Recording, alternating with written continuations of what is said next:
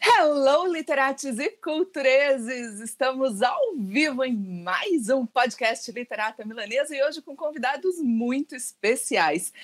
Marcos Walker, do Observatório de Games UOL, que vocês já conhecem, já esteve aqui conosco, né, Marcos? É isso aí, ó. antes de mais nada, bom dia, boa tarde, boa noite, independentemente da hora que você estiver consumindo este conteúdo. Eu não tenho uma voz tão agradável quanto a da Tati, até mesmo porque eu tomei a minha vacina ontem, estou com um pouco de reação, mas não vai ter uma voz de Munra aqui para vocês hoje não, tá? Então, prometo que, que vou fazer o meu melhor esforço aqui para poder bater um papo legal com vocês.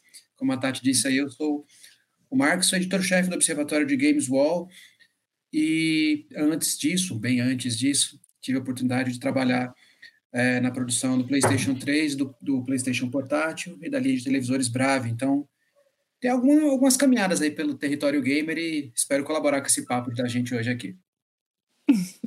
Legal, Max, obrigada. E o nosso grande convidado da noite, Antônio Marcelo, é game designer. Seja muito bem-vindo. Muito obrigado, galera. Bom dia, boa tarde, boa noite, todos aí que estão assistindo, né? É, vamos falar um pouco de história, contar alguns causos, falar um pouco da trajetória, falar de jogos e por aí vai, né? Tem tanta coisa para contar, meus cabelos brancos não escondem, né?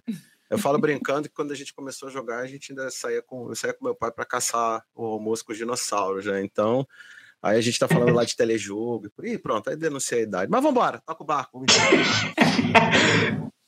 Antônio fala de cabelos, né? Mas é muito curioso, um game designer ainda ter cabelos.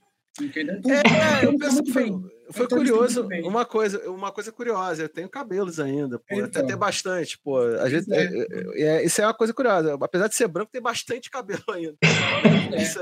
É. alguns que eu conheço estão careca já, já não tem mais nada. Né? Ô, Antônio, já dá para dizer que isso aí é um motivo de, de sorte, né? Porque, cara, eu, todo dia eu abro aqui, eu vou dar uma olhada, eu tô vendo que o negócio tá aumentando, sabe? Aquele, aquele, aquela testa que vai crescendo dia após dia. Então, é, assim. Cara, eu pra você ter ideia, eu tive que cortar meu cabelo hoje, que tava grande, pra vocês terem uma ideia. Pô, aí sim. Pois é, né, cara? Aí... Será que eu botei aquele complexo? Já começa com ostentações capilares, né? Isso é muito complicado. Mas a gente promete que isso vai ficar melhor aqui. Não, mas... Desse papo aí de, de, de salão, vambora, tá com o barco. Aproveitando aí que o Antônio Marcelo citou dinossauros aqui nessa introdução, quem está aqui no chat, Lelessauro, um grande abraço. É, e avisando, ah, já posso entrar nos recadinhos, acredito, né? Já posso falar um pouquinho do que é o Cultura Milanesa muito rapidinho, das novidades da semana. É, então, você que está aqui assistindo Cultura Milanesa, Cultura Milanesa é a comunidade das Belartes. Então, da primeira a décima Belarte, de arquitetura a games, você tem aqui no Cultura Milanesa. E saboroso como um prato a milanesa, né? Então, o que, que a gente faz aqui? É, a intimidação, a arrogância, a petulância, isso aí não tem lugar à mesa. Então, se você é esse cara, você fica na mesa e esses sentimentos ficam de fora. Né? Se você não jogou um game ou você não leu um livro, isso não tem importância nenhuma. Aqui está sentado para ficar entre amigos, curtir uma indicação, de repente você anota, vai lá curtir esse produto. É, e para você poder ficar ligado, lá no Instagram do Cultura Milanesa você tem programação praticamente a semana inteira, com lives que também contemplam artistas de todas as belartes. Então lá você no Instagram, se você já consome lá o nosso Instagram, é, você é bem-vindo a curtir as nossas lives segunda com De Prosa na Janela, quarta-feira com o Live, o produto mais antigo do Cultura. Desde antes da pandemia, fazemos lives lá para conversar com a galera. É, Quinta-feira você tem o um Café com RPG, né? E com o Roger Mendonça. Mas... Olha aí. Já curti. O Café com RPG com o Rodney Mendonça faz um casamento entre a literatura, games, né, com RPG, porque Rodney Mendonça, que é o criador de Yaman, é o que também narra o cenário. Então imagina jogar um RPG com George R. Martin, né? imagina Tolkien sentar na mesa e fazer ali uma narração de RPG com seus anéis. Então o que estamos propondo lá é que autores contem seus cenários e narrem, você desafia esse autor jogando com o personagem ali dentro daquele universo, né? É, e eu acho que com aqui salva de palmas da galera, nós temos aqui uma parceria para anunciar nesta live, uma parceria muito bonita que foi forjada é, em prol dos cultureses, em prol é, da galera que curte um game, conteúdo de qualidade. Então, nós estamos anunciando a parceria com o Observatório de Games UOL, galera. Então, assim, para você que está assistindo essa matéria aqui, assistindo esse, esse episódio, esse podcast com a matéria lá no Observatório de Games UOL, já pode curtir todo o conteúdo lá do site também. Max, que está aqui presente, editor-chefe do Observatório de Games UOL. Quer dizer algumas palavras, Max, sobre esse momento, esta parceria? Cara, eu queria dizer, antes de mais nada, que tudo a milanesa é sempre muito bom, até mesmo games, né? Então,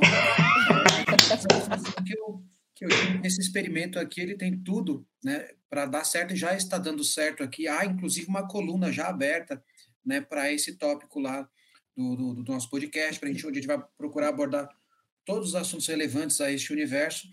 E a gente está ansioso para começar a, a, ver como é que funciona a repercussão disso daí dentro do site também, né? Então, a gente vai procurar associar isso aí com outras chamadas também. Então, sempre que você tiver uma matéria cujo assunto link com aquilo que a gente vai falar no podcast, esse podcast ele vai ser anexado na matéria, né? Logo, logo o, o texto termine, esse, esse, esse arquivo de áudio ele vai ter o link ali embaixo para vocês poderem conferir e se informar um pouco mais a respeito disso. No mais, né? É, quero que vocês saibam que aqui a gente não vai ter limites, né, para poder discutir as coisas que a gente tem aqui para falar a respeito do universo de games. Isso pode invadir um pedaço da política, um pedaço da arte, um pedaço da, da, da das relações sociais, enfim, não vai ter assim, um quadrado certo para a gente ficar em cima disso, e essa é a grande parte boa da, da, dessa parceria toda, né? Muitas coisas bacanas eles estão por vir com relação a essa parceria. Aguardem. Olha só! E ó, para fechar, eu acho que os recadinhos já estão dados, mas eu queria é, dizer sobre a minha felicidade de ter Antônio Marcelo aqui hoje, porque a gente vai cozinhar aqui uma cultura de, de qualidade, na presença de Max Walker também aqui, um convidado integrando a nossa mesa, e com a condução de Tati Cleves. Então você que está aí curtindo, cara, hoje você vai ter um conteúdo para você se divertir, entretenimento. Esse é o recadinho final. Live Então bora começar, né? Antônio, eu queria que você começasse dando aquele perfilzinho básico, sabe aquela perguntinha que todo mundo faz? Quem é Antônio Marcelo? Fale um Vamos pouco lá. de você. É, hoje, é como dizia Raulzito, eu sou uma metamorfose ambulante, né? É, hoje, bom, eu sou game designer, né? Eu trabalho com jogos desde 94, né? sou velho. Desde 94, na época que não existia internet, eu acho que eu, eu sou uma das. Um dos, uh, a época que você não tinha nada disso que a gente está fazendo aqui agora. Eu lancei meu primeiro jogo em 94 aqui no Brasil, né? Foi o Mario 94? 94. Foi um Você jogo de. 94, o, o Brasil 94. era Tetra. É, exatamente. Em 94 eu lancei um jogo de um jogo de estratégia chamado Marianosca com três amigos meus, né, que era um jogo sobre batalhas navais na época do Mediterrâneo. E em 95 eu lancei um outro jogo que hoje foi relançado, depois eu falo mais à frente, que virou um cult, que é o Fortaleza de Perdoloc, que foi um jogo também que foi que virou é o primeiro RPG solo do Brasil, né? Ou seja, você joga RPG sozinho. E nesses tempos de pandemia então nem se fala, né? Mas tem papo para isso também. E a partir de 98 eu comecei a, a trabalhar com jogos para fora, mas muito timidamente, muito timidamente. Tipo, já tinha internet, a gente conseguia falar com as pessoas, trocar ideias, aquela coisa toda. E a trajetória foi andando. Em 2008 eu comecei a trabalhar profissionalmente na área de jogos que hoje o pessoal chama gamificação, né? Mas uhum. eu já uhum. trabalhei na, na, nessa trazendo os conceitos de jogos para dentro das empresas e fazendo jogos empresariais em 2008, jogos de tabuleiro. E aí esse ano eu começo a trabalhar com jogos eletrônicos, né? E no mesmo ano eu comecei a dar aula num. Que inclusive semana passada vocês entrevistaram um ex-aluno meu, o Med, beijo para ele. Ele vai ser, quando ele ver esse vídeo, ele vai me ver, ver, vai achar um pouco diferente, né? Em 2008 eu comecei a dar aula no Núcleo Avançado de Educação, NAVE, aqui no Rio, na parte de cultura de jogos e, e a parte de cultura de jogos, desenvolvimento de jogos, essas coisas todas, né? E a gente, durante cinco anos, formou muita gente lá dentro, e nesse período eu comecei a trabalhar muito fortemente com jogos eletrônicos.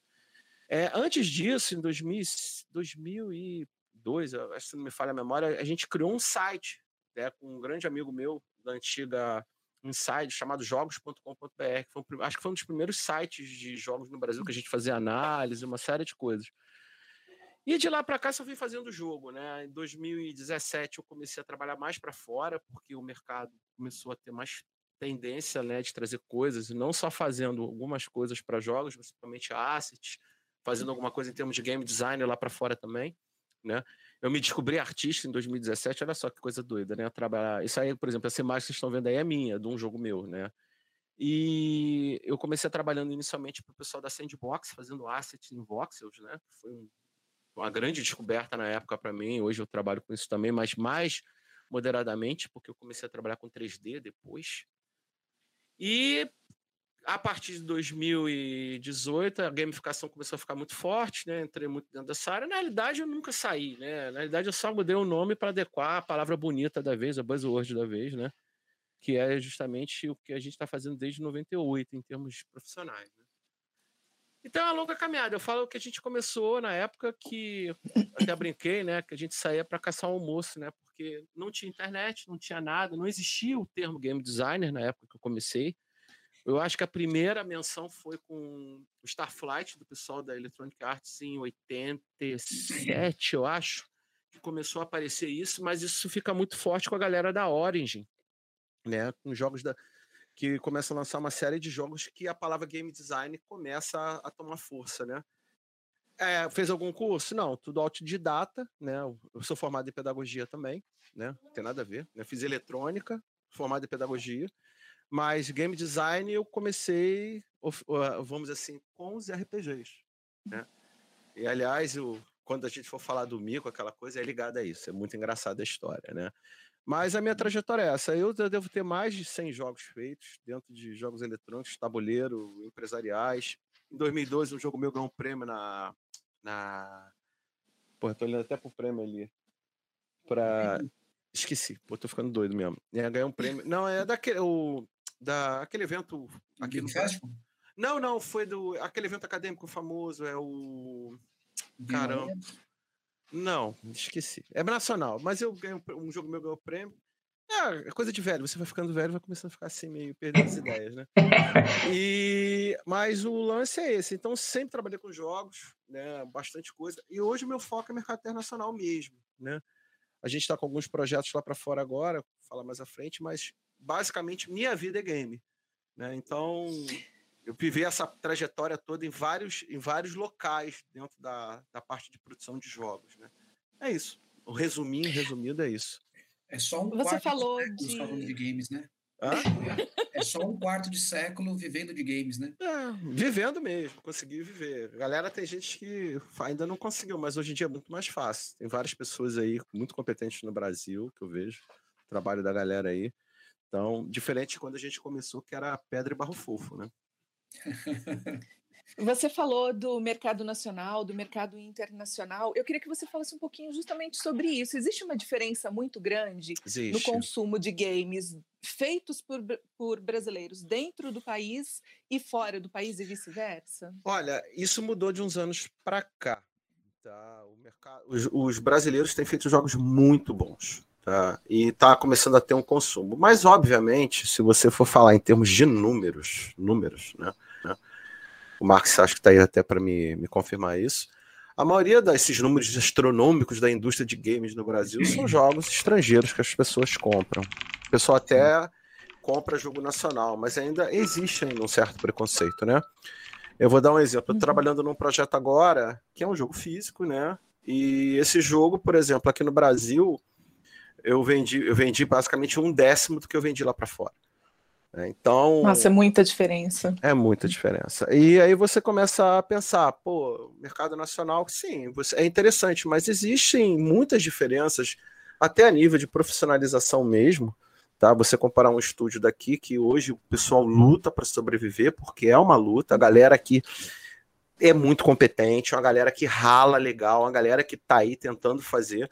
Mas é, você não pode, por exemplo, hoje é, é, comparar um estúdio como, por exemplo, uma Electronic Arts, uma Activision da vida, uma Ubisoft da vida, que tem anos de mercado e milhões de dólares. Então é uma diferença muito grande. Mas o que ocorre é que é está acontecendo um fenômeno muito legal de uns anos para cá, que muitos profissionais nossos estão sendo levados para fora, infelizmente, mas estão sendo reconhecidos com seu talento. Muita gente trabalhando na Blizzard, muita gente trabalhando na Ubisoft. Tem alguns ex tem um ex-aluno meu, inclusive, tá na, na Alemanha hoje e fez coisa para CD Red, eh, tá para CD Red. Então, a galera tá descobrindo que tem muitos bons profissionais aqui. E o produto que a galera faz aqui, apesar que tem muita gente que tem síndrome de vira-lata, que é, na minha opinião, lamentável, é muito apreciado lá é. fora. Então, Sim. a galera que hoje se dedica uh, ao mercado nacional, a gente, obviamente, está muito prejudicado por conta da pandemia, é uma galera que é muito competente. E eu acho que as pessoas deveriam olhar para elas com mais cuidado, porque são profissionais que estão aí correndo atrás do prejuízo e estão descobrindo que, de repente, o mercado lá de fora é melhor. É óbvio, né? Isso é uma constatação que eu descobri para mim. Não, essa é a minha realidade hoje. E uma coisa bacana da gente pontuar em cima dessa tua fala também, Rômulo, né? Fala aqui mais pela parte jornalística da coisa, que acaba cobrindo números e tudo mais. É que quando a gente fala de jogos feitos por brasileiros, a gente pode separar esse raciocínio em duas partes. Tem os jogos que são do, das empresas brasileiras e dos profissionais brasileiros por conta própria. Os índios. Né? Então, Antônio fala muito bem dessa, desse pessoal que são talentos que vão, fuga de cérebros, como a gente fala em outros. Exatamente.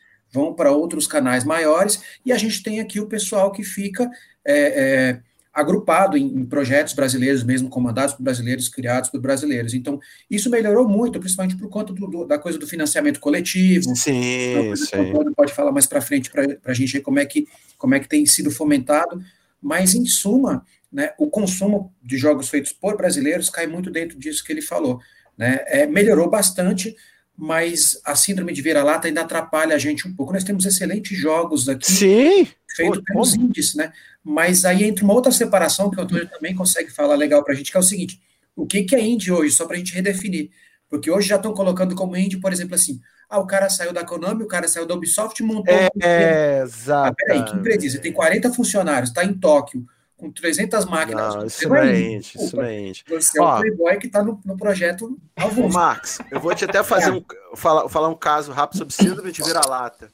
Eu faço hoje muito modelos 3D para empresas de. Por exemplo, existe hoje um mercado no mundo que é o mercado de arquivos 3D para você imprimir em casa de peças de jogo. Sim, sim. Tá, eu trabalho com isso direto. Hoje eu tenho um, um público lá fora enorme. Aí eu fui mostrar um trabalho num grupo aqui, zero zero apreciação, né? A galera olha, ah, é brasileiro, não sei o que. Lá fora, o pessoal bate palma para mim. Isso aí é uma coisa que eu constatei. Não tô falando assim de, de boca para fora, não. Essa galera gosta mesmo, o pessoal pede para mim. Eu tenho clientes fiéis lá fora. Aí um dia, curiosamente, eu tava num grupo e eu fiz umas naves para um jogo que saiu agora recentemente na Inglaterra. E botei no, num site americano naquele esquema de pay what you want. Eu botei de graça, mas para promover, porque isso gera venda para outras coisas. E a, a galera. peça em si da nave, Antônio? É a peça da nave em si. Você baixa o arquivo e imprime em casa. Se quiser usar essa nave em qualquer jogo, eu uso, né? Isso é, mas ela é mais para impressão 3D, física mesmo. Legal. Ah, tá, maneiro. Tá, tá, então é uma nave, uma, várias naves. Aí eu tava num grupo, aí me chega um cara. Cara, você já viu essa nave aqui? Pô, eu quero essa nave, não sei o que, muito maneiro. Esse gringo que fez. Explicação. Quando eu trabalho para fora, eu não assino com o Antônio Marcelo. História, primeira história engraçada. Eu estava conversando com um inglês, né? De uma empresa lá, lá de fora. Ah, como é que é o seu nome? Antônio. O cara não falava Antônio. Não, fala Antônio, Antônio, Antônio. Antônio. É um nome difícil de falar. Bandeiras ele falava, né? É, ele falou Antônio, não, Antônio, Antônio Marcelo, Marcelo então não saiu. Aí eu falei, não, Antônio igual a Tony, Tony. Ah, Tony, oh, how are you? Não sei o que, aquela coisa, Tony. E eu peguei um dos sobrenomes da minha família, que é Garcia. Então eu assino como Tony Garcia lá para fora. Aí o cara viu meu nome, Tony Garcia. Aí eu não resisti. Eu cheguei, pô, você gostou? Não, o cara é muito bom, esse gringo é muito bom. Ele é gringo, não, cara. Ah, que o quê? Sou eu.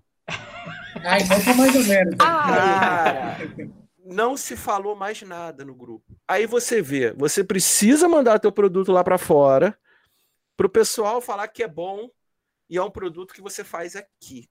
E como eu, tem muita gente que está fazendo isso, que tem produtos maravilhosos, entendeu? Então eu fico danado da vida, porque, pessoal, eu vejo a galera que produz muito game, que eu estou numa vibe agora mais de game físico por causa da pandemia, produz coisa muito boa. Só que a gringarada, porra, bate palma, manda mais, não sei o quê, a gente ganhou prêmio lá fora e o cara aqui é anônimo veneziano, entendeu? Então é chato, é chato isso. Agora, sobre os índios. É muito fácil você pegar um cara que saiu da Ubisoft, que saiu da, por exemplo, da EA, da Activision, que seja da Konami. Ah, vamos montar uma empresa indie. Pô, cara, indie não é isso. Indie são dois caboclos, é um caboclo, três pessoas. Não dá o nome certo, né? Na garagem, correndo atrás com uma cópia assim, pô, assim, pô, é, como é que é? Aquela cópia não, é, da Unity que você ainda não pagou a licença, que você vai pagar a licença só quando dá grana do jogo, que ainda aparece o logo lá, e o cara tá fazendo um material bom. Aliás, me perdoem, eu enxergo hoje os jogos indie como o estado da arte da indústria de games. Os AAAs, para mim, são muito repetitivos. É Pô, é o, o Battlefield 250, o GTA 310, o Assassin's Creed 59. Não, chega, parou, parou. E você tem coisas muito boas indies que a galera não conhece, mas o que a gente fala é o marketing é grana, né? Os caras têm muita grana e muito marketing tá, para jogar dentro de uma, uma franquia dessa. Aí você faz um filme, você faz o action figure, você faz isso, faz aquilo. Então. Aliás, aliás Antônio, você pode comentar para a gente aí também, que é, falando em marketing, é dizer o seguinte: o marketing é a, é a, é a maior parte da verba dentro de um projeto. Né? Exatamente. Loucura. Você não se preocupa tanto em fazer o jogo, você se preocupa mais no marketing em cima do, do, do game. Olha, Olha eu, eu, participei de um projeto, eu não posso falar porque eu estou de NDA nesse projeto até hoje, né? São 15 anos de NDA. Caraca. Que o projeto, na época, ele custou equivalente, vamos dizer aí hoje, com. O dólar tá 5, 5 hoje, né? 300 mil dólares. Sabe qual era a verba de marketing do projeto? Vocês têm ideia? Milhões. Não. Não, não chegou a tanto, não, porque o jogo não era tão grande. Foi um milhão ah, e duzentos. Tá, mas esse de vocês lá, projeto fora seu. É, fora. Não, não era meu. Quatro vezes trabalhei... mais? Quatro vezes mais. É isso. Caraca. Um e é interessante, você... Caraca, é interessante vocês falando nisso, porque em várias outras áreas o valor investido no marketing muitas vezes é o menor valor de um projeto, né? Game é muito na área empresa, empresarial, né? Game na é área de porra... games é o inverso. Game é, é, é, pancada. É, o cara assim fala, como ele, o Max falou, é casa de milhões. Se o, o jogo, por exemplo, custa 800 mil, ah, vamos investir 4 milhões em marketing. Pra... Porque o marketing não é só anúncio. É evento, é presença no evento, é, é live, é jabá de um monte de site, Antônio, é por aí vai. É você clicar em qualquer lugar e aparecer, né? Eu acho que o marketing... Exatamente. ah, eu quero ver um tênis. Aparece um jogo lá de algum jeito, cara. É, é muito dinheiro investido. E fazendo um paralelo para quem tá no chat aí, muito rapidinho... É um paralelo até que o Vitor Dias, que é aí o head aí do nosso Pipoca Milanesa, que fala do Audiovisual BR, é, ele fala muito sobre isso. É, cara, ele falou de uma série chamada Ninguém Está Olhando no Netflix, né? Uma série de comédia. É uma série que simplesmente foi cancelada pela Netflix, não houve barulho, ninguém, nenhum brasileiro se manifestou e tal. E a gente tá falando de uma série cancelada na primeira temporada que só ganhou o M de melhor comédia. Então ela ganhou lá fora Cadê o, M de melhor comédia. Aqui dentro ela foi cancelada e ninguém falou nada. Eu falo é. da, da, minha ignorância, eu também não Cadê conhecia. o marketing, né? porque o marketing dela realmente foi, foi pequeno. Foi pequeno. Eu aí eu, eu queria fazer uma, eu vou fazer uma provocação para todos. Opa! Provocação é sempre bom. Que é o seguinte, o brasileiro, o que a gente tem notado em alguns aspectos, é uma provocação, joga o debate e gera polêmica. Gosta de show. E não gosta de consumir produto. Gosta de consumir show. Como eu falo consumir produto? Entenda bem, show é um produto. Mas, por exemplo, eu não, é, ele não quer, por exemplo, ah, vai sair um filme, ele foi ver o show do filme. Mas aí, ah, muitos, ah, mas o pessoal faz isso. Mas a maioria não compra o livro, não faz isso, não faz aquilo outro. Ou seja, ele está naquele momento do show. Tirando os nerds, os geeks que vão comprar action figure, essa coisa, o grande público não. Então, por exemplo, você lança um produto legal demais, que tem um apelo, passa em brancas nuvens. Tá? A coisa simplesmente não ocorre por causa da falta de marketing, que é uma falta de visão de muita gente aqui dentro. Pensa que, ah, vou gastar dinheiro com marketing, propaganda, é besteira. Né? Né? Exatamente. Tá? Passa em brancas nuvens. E você às vezes tem um produto extremamente de qualidade, campeão, que ganhou prêmio e que ninguém sabe. Tá? Há uma inversão. É triste.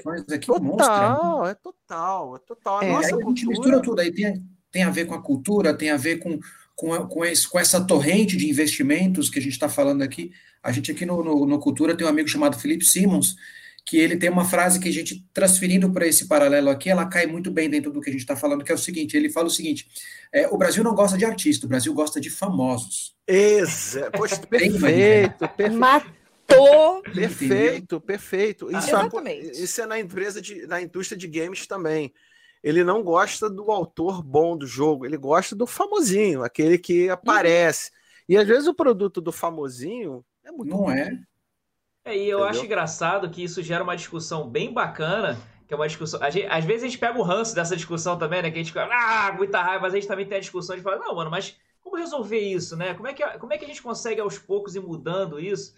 E eu acho que é um debate que quando você é, para de ficar com tanta raiva, porque dá raiva mesmo, é, de você é, criar um baita produto e você saber que esse produto, se não tiver 2 milhões no mínimo de marketing, ele não vai aparecer. É, eu acho que é legal a gente criar uma, é, uma discussão, um debate. Tá, a gente tem esse problema no Brasil hoje, como resolver isso, né, cara? já pararam pra pensar nisso? Como é que a gente resolve isso? Talvez não seja algo pra, pra gente aqui, né? Seja Não. algo é, aos poucos e tal, e fazendo, e criando, e fomentando. É. Olha, eu, vou contar uma experiência, tá? Que é o seguinte, tá acontecendo comigo. É, essa das naves foi um exemplo. É, hoje eu tô, digamos assim, pegando todo o meu esforço de trabalho para mercado internacional. Antes eu tinha, vamos dizer, 80-20 Brasil, hoje é 20-80, merc- é, ou seja, 20% Brasil, 80% mercado internacional. Em três meses de virada de chave para esses meus novos produtos, eu já consegui mais do que em dois anos aqui. Três Olha meses. só. Três meses.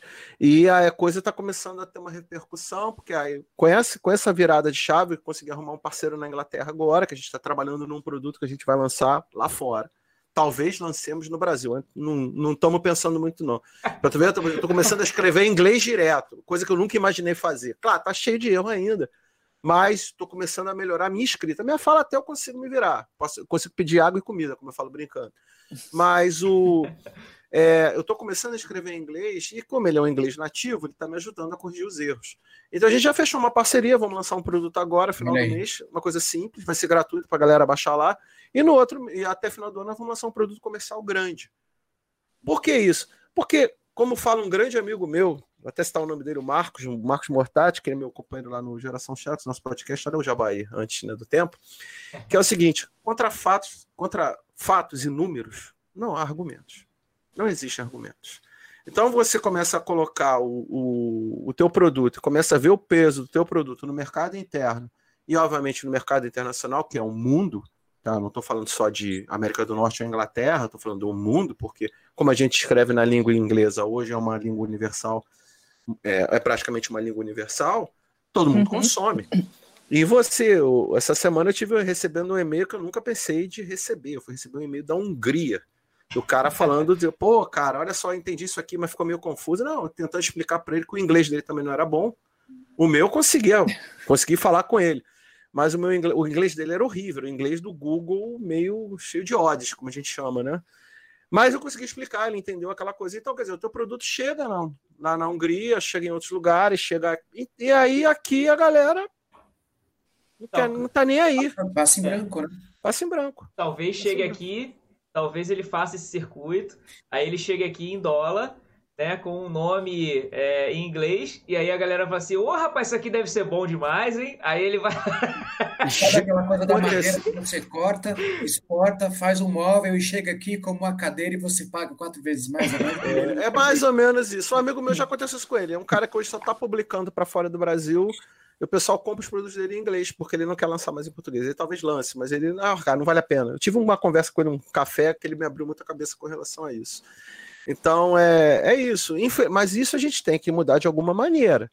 Porque, afinal de contas, você tem profissionais aqui. Novamente, não estou puxando saco chinês. Os profissionais aqui são muito bons. Tem a galera muito boa. Galera que realmente é 11. E as pessoas não dão valor a esse pessoal. É como o Max falou, é fuga de cérebro. O cara vai para, ah, quer saber de uma coisa? Cansei, vamos embora. Vou pegar meu caníssimo samurai e vou embora. Acabou. E É, vai. que, nem- é que nem você está falando, contra fatos, argumentos e boletos. Boletos, exatamente. Boletos Ah, é ótimo. Você vai fazer, você vai ganhar o jogo. Chega uma Mas boleto é fala, cringe agora. Falar Eu que quero boleto é zerar o cringe. dia. É. Um jogo, Boleto é, boleto é cringe agora, me fala esse papo aí do cringe. Boleto, boleto, é. boleto é cringe até daqui a 10 anos, onde eles vão estar pagando boletos, né? É, Não, aliás, o boleto já chega cringe, né? Porque já chega cringe. Né? Não, eu falo, eu falo o seguinte, eu tenho um ditado, nada como um dia após o outro e uma noite no meio, rapaz. Olha, Adorei esse ditado. olha, olha. Cara, eu, eu aqui na minha van, na minha repleta ignorância, né? Eu consegui perceber algumas coisinhas nesse caminho aí. É, pela cultura, Antônio. Eu acho que observando a cultura, eu fui lá fazer minha peregrinação também, que eu acho que essa peregrinação é importante, você tomar na cabeça, né? Ir pra feira literária, fica lá na frente do stand, ah, compra meu livro. Ah, você gosta do livro, você fala tudo errado, o cara não tá nem aí pra você, você vai aprendendo a vender teu livro. Algumas coisas eu identifiquei no brasileiro, eu acho que é legal a gente trocar ideia. Eu acho que o brasileiro, como o Marx falou aí, né, abrindo aí a- as aspas do, do Felipe Simons Mendes, aí, grande amigo nosso, é, cara, algumas coisas são, o brasileiro ele parece que não consome algo sem ter a certeza de que ele vai fazer parte de um clube onde ele possa falar muito sobre aquilo e todo mundo falar sobre aquilo, uma, uma hype, perfeitamente, né? Perfeitamente. É. Então, perfeitamente. Então tem um caminho, talvez, tá, será que é possível criar este local onde as pessoas comecem a, a fomentar e falar e tal? Aí você vai pensando em certos, certos comportamentos, né? Um local onde ele, por exemplo, eu consumi André Bianco, que era o autor da minha, que eu adorava, adoro, ele tá aí desde 2000 produzindo conteúdo fantástico literário, mas eu não tinha com quem conversar, mano, naquela época. Né? Na época que o cringe pra gente era o tio da Suquita, né? A nossa zoeira. É o tio da Suquita. Era... o... Eu não tinha com quem conversar, até que eu encontrei o primeiro cara. E eu falei assim, pô, cara, tu deu. Já falei desmotivado já, né? Ah, mano, tô lendo o um livro aí, o tal de 7 do André Bianco. O cara, pô, cara, eu li esse livro. Mano, aquilo me deu uma satisfação. Encontrei... Acontece, happens, happens. É, e, e, aí eu fico, e aí eu fico pensando, será que falta alguma coisa nesse sentido? É, locais de comunicação onde as pessoas possam consumir o indie hum. e, e, e, crescer isso, ou uma, um conglomerado desse Existem, papo? existem. Eu vou dizer onde é que tá esses locais hoje, na minha opinião. Um dos locais que eu descobri, graças a um grande amigo meu, o Horus, um, um, abraço, um beijo para ele, o grande Horus, se ele estiver assistindo, que ele é um cara que é músico, e trabalha com desenvolvimento de jogos também. Né? O cara, música eletrônica, o cara é um monstro. Assim, pô. E ele falou para mim, ele, o trabalho dele é mais reconhecido fora do Brasil, que ele teve, ele fez muita, muita, muita, muita coisa na Inglaterra, e é mais conhecido para fora. E ele me falou assim: Porra, Tony, não perde tempo, cara, vai pro Reddit. Aí eu, ah, Reddit. Reddit, Reddit, cara, pô, Reddit é um. Não, cara, eu vou te dar os lugares legais para tu ir. E realmente, eu fui pro Reddit. E eu encontrei um monte de gente que pensa como eu lá, a, cara, gringaiada, né? E a gente começou a trocar ideia. E do Reddit, eu fui para algumas comunidades específicas do Facebook, que eu não curto Facebook, mas essas comunidades são legais. E lá eu conheci, vamos dizer assim, está sendo esse meu sócio nessa empreitada da Inglaterra, o Simon. E eu, uma época, eu fiz muita coisa no Twitter. Só que o Twitter, ultimamente, anda meio, meio caído por alguns aspectos. Apesar que eu fechei uma comunidade dentro do Twitter com pessoas específicas, entendeu? Mas eu tive, é, como eu comecei há uns três meses para cá, comecei a trabalhar com o Reddit, cara, eu tive resultados assim que eu fiquei, caraca, como assim? Como é que eu não estava usando esse troço antes? Entendeu? Aqui no Brasil existem comunidades, mas eu, eu, eu, eu, tenho participado mais de comunidade gringa. Eu tenho uma comunidade só que eu sou realmente. Eu tenho uma comunidade do meu jogo, que basicamente eu posto notícias, brincadeiras, uhum. essas coisas. Eu participo de uma comunidade que eu acho muito maneira, que é a galera, nossa, gente finíssima, que é a RPG Solo, que a gente troca muita ideia sobre RPG Solo lá. Mas comunidade de desenvolvimento de game eu não participo aqui não, eu participo lá fora. A todas as comunidades de jogos eletrônicos, eu estou dentro delas no Reddit hoje, é, com algumas comunidades específicas. E eu tenho trocado muita ideia com a galera, principalmente a galera índia né, sobre desenvolvimento, essas coisas. E agora eu estou começando, esse mês eu vou começar a puxar uma galera para fora. Eu, eu, eu, fiz um podcast, gravei um podcast ontem com, com um rapaz. Ele tem um produto muito legal, um jogo muito legal. Cara novo, é um game designer nat, por natureza. O cara é muito bom. Aí hoje eu falei para ele, cara, faz o seguinte, faz uma fast play do teu jogo que a gente vai colocar no Zine que a gente vai mandar para fora. Entendeu? Ele, pô, tá maluco? Não, tô maluco não, cara. Vamos fazer e vamos botar lá para expor. E a gente vai atacar essas comunidades. É, é um marketing muito orgânico. A gente não tem grana pra, de milhões para fazer um marketing pesado. Mas é uma coisa muito orgânica nas comunidades certas, que isso te dá uma resposta, te acelera muito rápido, tá? Te dá um growth marketing assim, quase que orgânico da parada. E aí vai, vai embora. Aqui a gente precisa ainda ter essa coisa que eu acho. Ah, tem comunidades, mas, por exemplo, eu visitei algumas comunidades pô, extremamente tóxicas. Entendeu? A galera falando de coisas que eu fiquei. Não, nem vou entrar aí.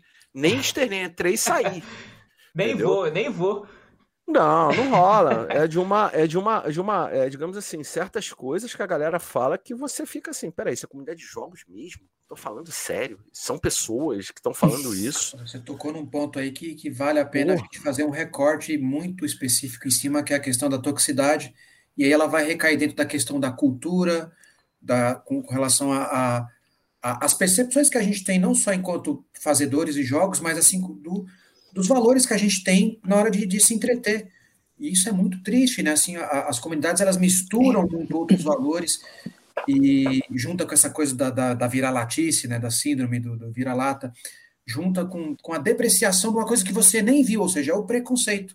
Sim, né? é o preconceito é mesmo. Muita, muita comunidade aqui, você pode falar melhor disso também.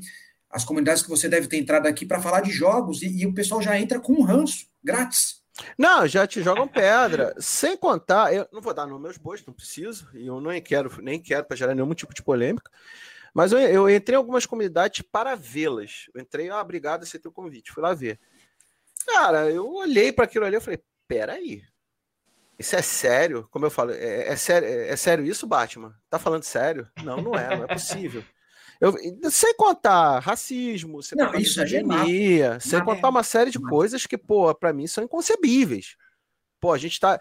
Eu pensava que eu ia entrar no século XXI e eu ter uma, uma, uma sociedade super, assim, carro voador, aquela brincadeira que a gente fala, né? Mas as pessoas sendo mais pessoas. Pelo contrário, a gente está tendo um. Né, tá voltando, voltando. Eu, eu, eu gosto muito, eu, eu tenho um esporte que eu gosto de fazer que é esgrima histórica, é, é, é luta de espada medieval. Eu falo, pô, tô na Idade Média.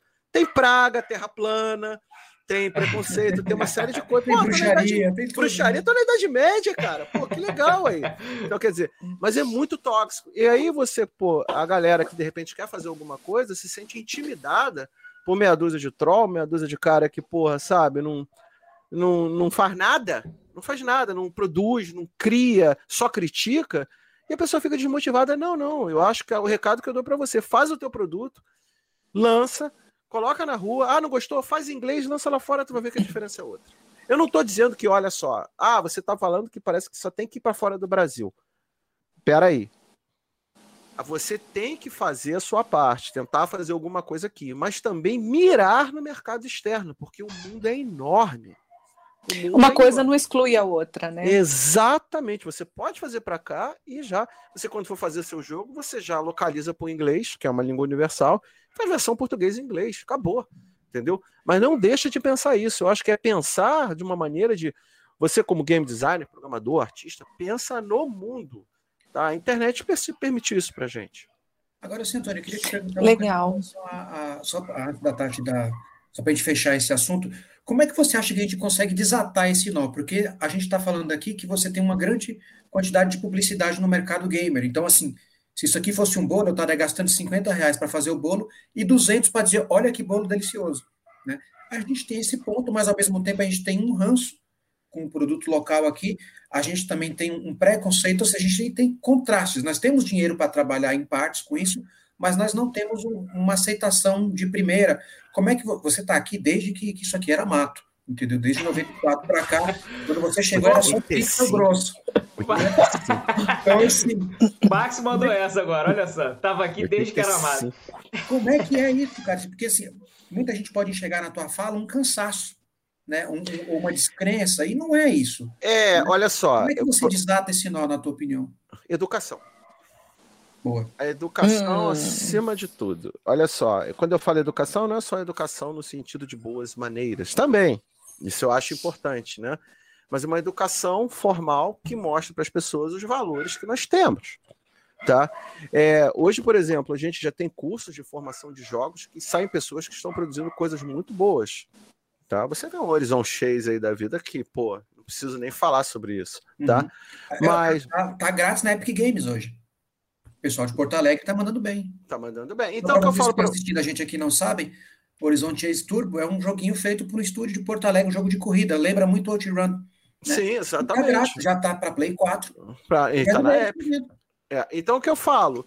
O que a gente tem que fazer é uma questão de educação, mostrar para as pessoas que existem produtos muito bons aqui, e existem, tá? E divulgar esses produtos. Não ficar. Porque o grande problema, na minha opinião, hoje, é que rola muito jabá. Isso é um fato. Isso a gente não uhum. pode esconder. O, é o marketing. Desculpa. Vamos falar a palavra bonita do jabá, que é o marketing. Ah, fala aí do meu produto e aí que tá tanto de verba de marketing para você. Mas eu acho que falta. Agora a gente não está podendo fazer isso porque a gente está ainda. Eu acho, eu acho, espero, peço que a gente esteja começando a sair da pandemia. Tá? A vacinação aqui, no, pelo menos aqui no Rio de Janeiro, onde eu estou, está bem acelerada. Tá? Não sei como, infelizmente, como é que está no resto do Brasil. Mas o, o que acontece é promover eventos para divulgar essa galera. Educação. E uma, educação. E uma outra coisa muito importante, que aí é uma, uma área que eu atuo muito hoje, que é mentoria dentro da área de startups, é que o pessoal de game desenvolvedor não saca de negócio. É um grande problema. Repita a frase, porque isso é muito. Desenvolvedores bom. não sacam de negócio. Eu fui fazer uma mentoria, eu, eu, eu tive um crashing curse, vamos dizer assim, de alguns dois anos para cá, três anos para cá de negócios, e aí Tô hoje. Até anotando. Tenho, eu tenho uma outra visão. Tô até anotando. Cara, você vai fazer mentoria em algumas startups, meu filho, teu plano de negócio. Hã?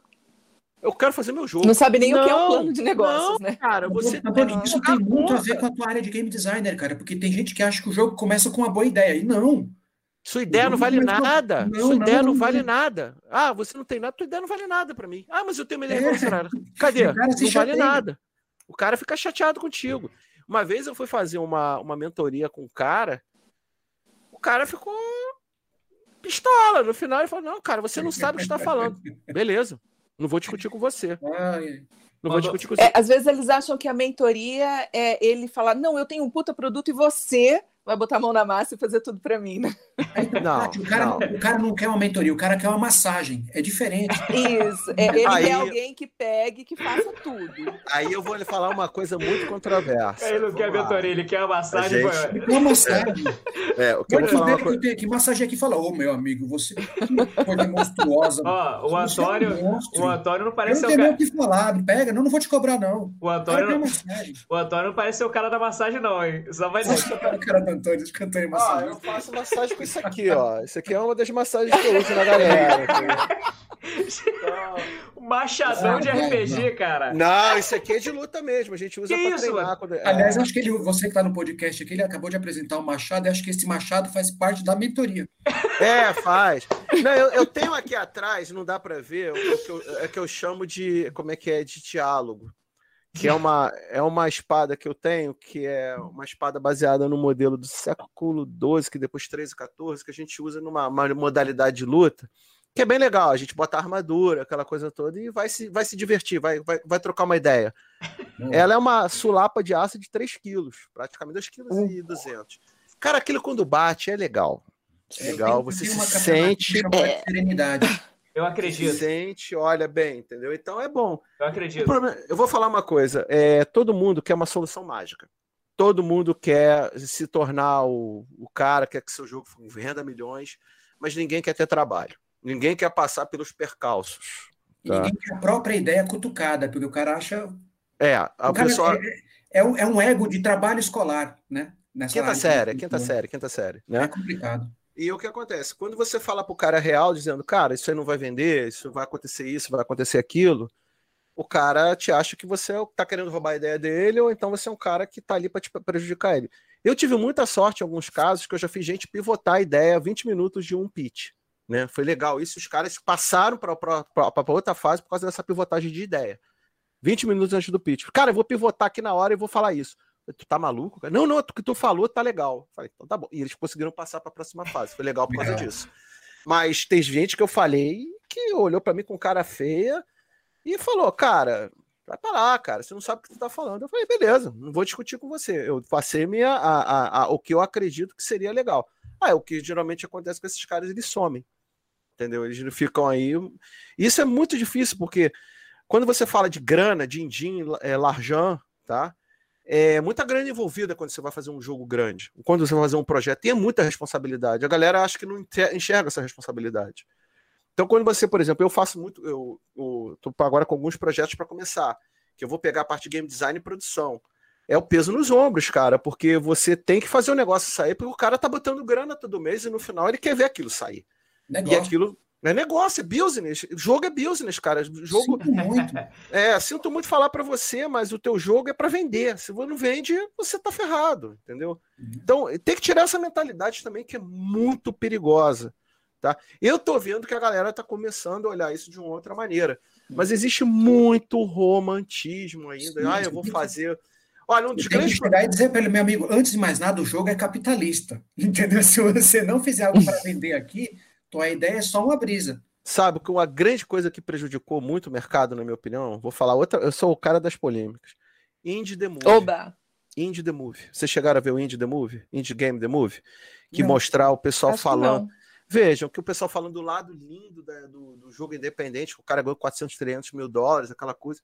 Aí todo mundo achou que vai ser que nem os caras. Não, aquele é um cara. Por exemplo, o. o pô, tem gente que para chegar a um jogo de fazer sucesso já fez 100 jogos atrás, que deram tudo errado. Entendeu? Então a galera não vê isso. Ela acha que vai fazer um jogo, vai ser pô, o próximo Flappy Bird, vai ser o próximo Angry Bird, vai ser o próximo. É, sei lá, alguma coisa. Angry que... é bem usado também, né? Nesse case aí de olha. Não, esse cara. De fundo. Não, vai ser. por exemplo, o próprio caso do Among Us levou três anos para ele, praticamente três anos para ele poder entrar no mercado e já sumiu. Entendeu? Among Us já sumiu. Foi uma febre durante o tempo, mas foi lançado, se não me engano, foi em 2018 ou 2019, um lance desse. Entendeu? Então o que acontece, galera? Não é isso, é business, negócio, você tem que pagar boleto, você tem que pagar conta. Então você tem que fazer o teu projeto com o pé no chão. Se você não fizer com o pé no chão. Pô, Tati, é, Tati, se vocês deixarem eu fazer um paralelo aqui rapidinho, posso, Tati? Só uma, uma coisa que. A cara da Tati, ó. Posso, Tati? Só se for bem rapidinho. Eu, Tati, Tati, eu te empresto meu machado. Deixa aqui que você leva pra você. valeu, valeu. O... Não, o paralelo que eu ia fazer é da, da potência que existe quando você vai pagar teu boleto. Então, sim, você tem que olhar o cenário internacional, porque como a gente está falando aqui, é, ah, eu vou morrer pelo Brasil e tal. Não, mano, não é a hora. Você tem que sobreviver, crescer, aumentar o teu negócio, se tornar bem sucedido. E quando se tornar bem sucedido, você não ficar ganancioso a, a tamanho para você poder voltar a olhar para o Brasil e falar assim: agora eu tenho um poder de fogo que talvez eu possa usar para causar um fomento aqui. Por uhum. exemplo, o paralelo que eu quero fazer aqui é quando um cara desse vai lá para fora, não tinha mais necessidade nenhuma de voltar, ele volta e o que ele faz? Que é o Carlos Saldanha.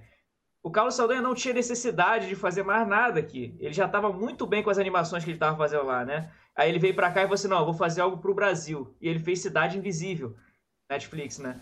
E, cara, Cidade Invisível levantou uma, uma galera que queria falar de folclore nacional e a gringa consumiu folclore nacional absurdamente e tal. E aí uma galera falou assim: pô, mas o Saldanha é famoso, a minha história era parecida com a dele. De folclore. Foi, bicho, veja isso como uma oportunidade. O cara já tava em outra, ele não precisava ter voltado para cá para fazer nada, entendeu? Ele voltou e abriu várias portas, cara. Netflix pode querer comprar o teu produto agora porque ele viu que folclore dá certo. É, uma coisa que eu acho muito importante, eu ainda vou fazer, isso eu pretendo, mas aí é mais ligado na área de educação, que é uma coisa que é minha minha paixão, é o give back, né, cara? É você dar o é. give back.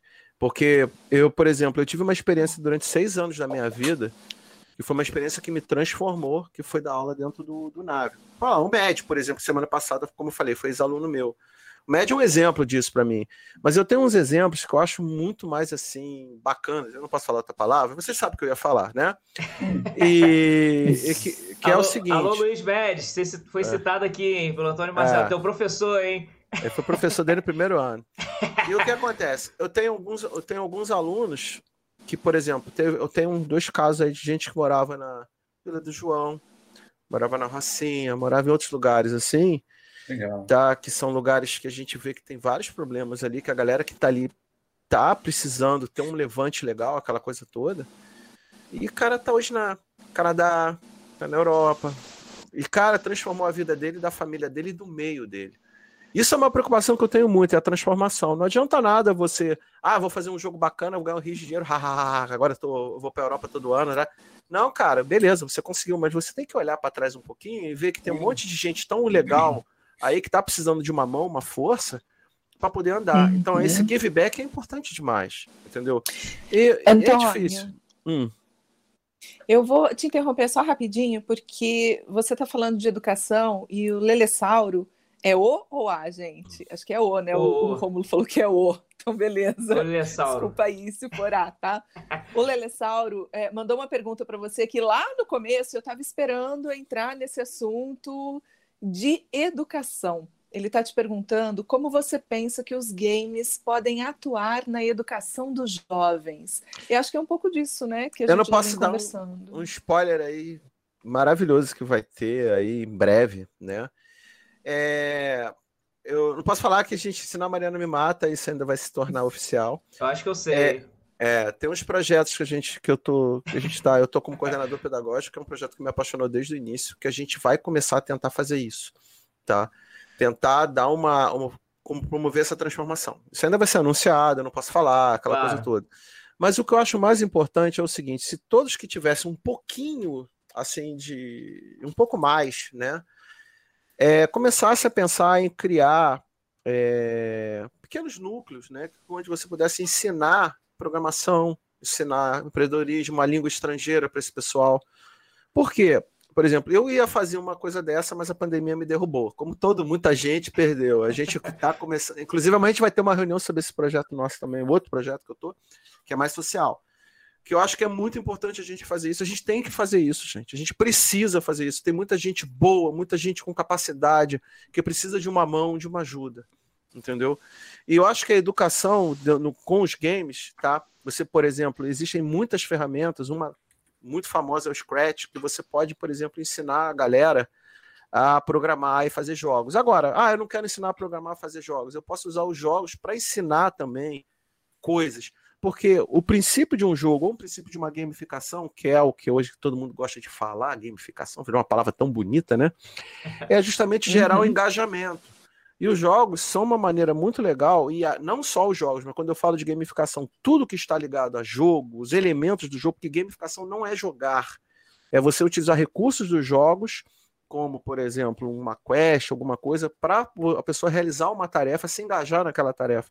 Exemplo clássico de gamificação que a gente é, pode é, utilizar aí como o sendo é, o, um, um clássico aí dentro do.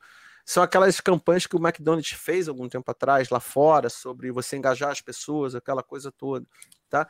Então é é você tentar usar os recursos que os jogos proporcionam para você ensinar, para você engajar, para você passar alguma coisa, entendeu?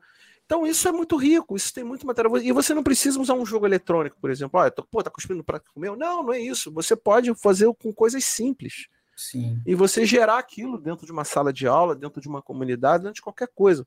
E eu não estou falando só de criança, eu estou falando de qualquer idade. Isso. Entendeu? Agora, então, a, assim, Tati, a pergunta do Lele Saura aí, ela fala com relação à educação. O, o Antônio pontuou muito bem aqui com relação às questões técnicas da coisa, né? De você aprender a coisa dos jogos e tudo mais. Mas eu acho uhum. que o uhum. Antônio, como game designer, ele também pode falar muito também do outro tipo de educação ou de informações que a gente pode ter dentro de um jogo. A gente pode aprender sobre valores. Hoje você pega, por sim, exemplo, um jogo The Last of Us que tem uma relação homossexual no meio, tem jogos que lidam com a morte, com o luto. Sim, você, sim. como game designer, pode falar também desse tipo de prestação de serviço. Sim, você pode colocar dentro da sua narrativa de jogo vários assuntos para serem tratados. O Last of Us, é sem comentários. Não, não vou. É, é, eu vou fazer, eu vou fazer um podcast só sobre, só sobre o Last of Us. Mas você pode trabalhar vários temas dentro dos jogos e levar as pessoas para a reflexão. Você utiliza o jogo como um elemento de reflexão, para você gerar um debate no final daquilo e a partir dali você promover o que você quer passar. Então, quando você, por exemplo, a preocupação hoje como, como game design, hoje eu sempre tenho uma pegadinha dentro do meu jogo. É um easter egg que faz a pessoa pensar né, em alguma coisa. provocações você faz no teu jogo, nos teus jogos? Ultimamente, olha, eu tive uma provocação que foi barrada nos Estados Unidos. Ih, aconteceu é uma vez. Mentira! olha aí. Eu, eu tava com. Eu tinha um jogo há muito tempo atrás que o meu principal personagem era negro. Tá? Hum. Era, ele era negro. Uhum. Os caras de lá não aceitaram.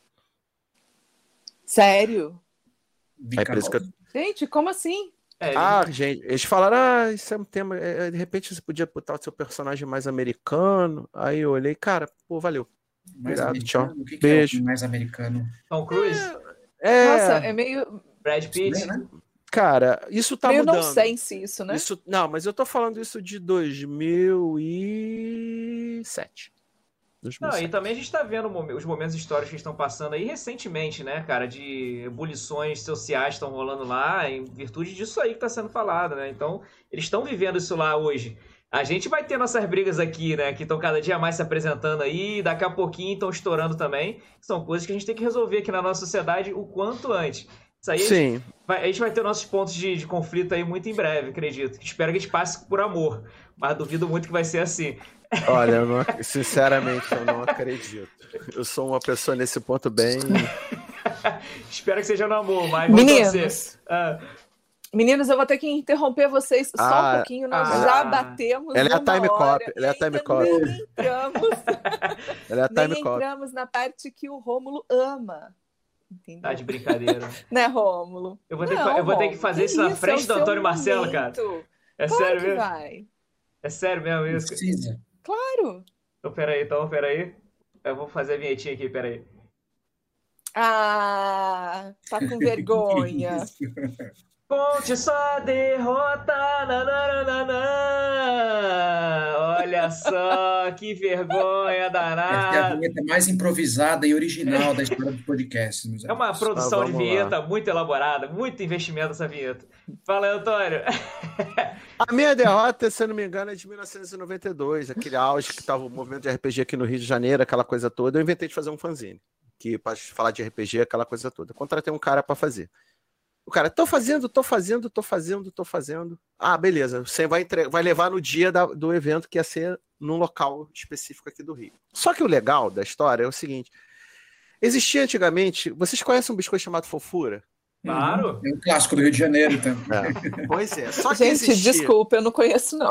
tá, só que Vou existia uma. Tocantins. Ah, 92 existia uma, o avô do Fofura, que era um troço brabo. E a gente comprou um saco que devia ter quase 1,40m de altura, só de fofura.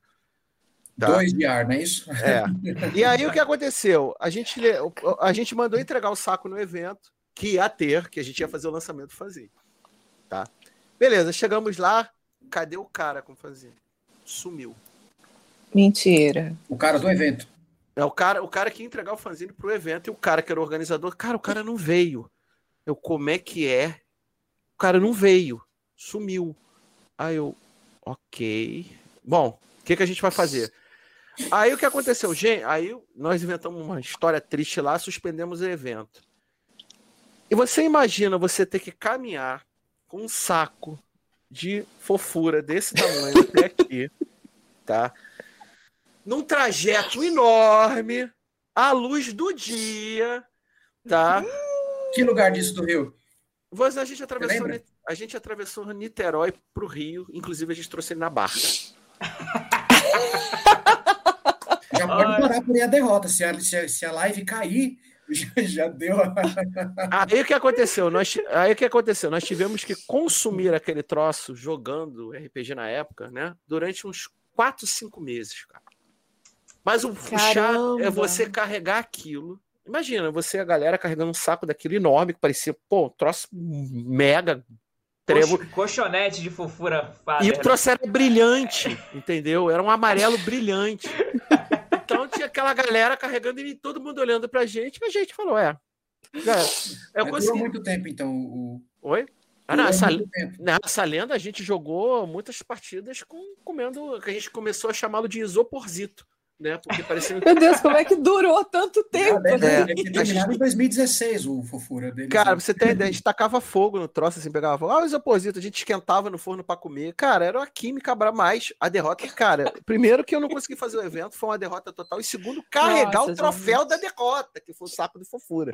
Né? Que era o isoporzito na época, né? Essa foi braba. Uma Isoporzito. história fofa mesmo, né? É uma Essa foi braba. Ó, só que fique registrado aqui que quando a gente for, quando eu for pra Tocantins lá na casa da Tati, eu vou levar um saco de fofura. Os opositos não tem, mas vou levar É, um leva saco. fofura. Vou leva levar o fofura. fofura. Meu Vou amigo, olha, marcar, fofura. Antônio.